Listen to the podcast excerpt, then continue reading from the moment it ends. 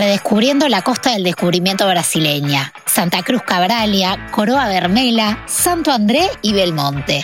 En este capítulo de Querrión haremos un recorrido por la increíble costa del descubrimiento de Brasil, donde se mezclan agrestes playas con glamorosos emprendimientos hoteleros, relax con deportes náuticos y una gastronomía típica con platos internacionales. Carry Santa Cruz Cabralia es un municipio ubicado en la costa del descubrimiento del estado de Bahía, al nordeste de Brasil. Esta costa empezó a hacerse popular por su notable belleza, que combina coloridos acantilados, bosques de palmeras a orillas del mar y un clima generalmente soleado con variaciones mínimas de temperatura. Escenario que alberga la mayor diversidad de culturas de todo Brasil. Precisamente fue al estado de Bahía donde llegaron la mayor cantidad de esclavos provenientes de África en tiempos del Imperio Portugués, los que se mezclaron con europeos y nativos americanos. Coroa Vermela. El camino en bicicleta desde la playa de Mutá se hizo pesado. Aunque no eran ni las 10 de la mañana, el calor ya atacaba fuertemente y la arena, todavía húmeda, hacía muy difícil el pedalear.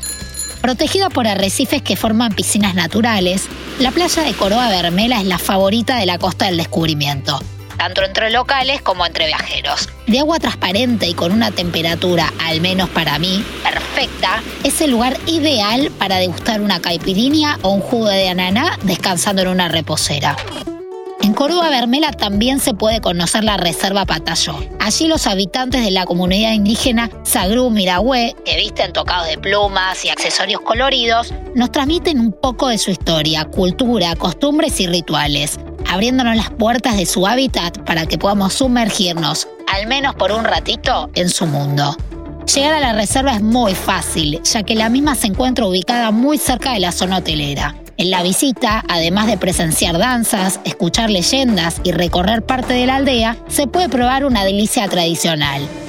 Pescado al horno de barro cocido en una hoja de patioba y por supuesto comprar artesanías.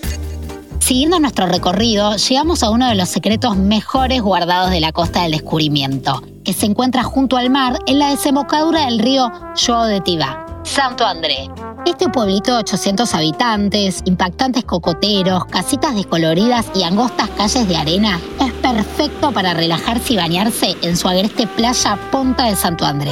Un dato de color es que en Santo André fue construido el exclusivo hotel en el que se hospedó la selección alemana de fútbol en el Mundial 2014. Hoy en día es posible hospedarse en alguna de sus 14 villas, aunque bueno, los recuerdos de la final de ese mundial no nos resultan nada grato a los argentinos.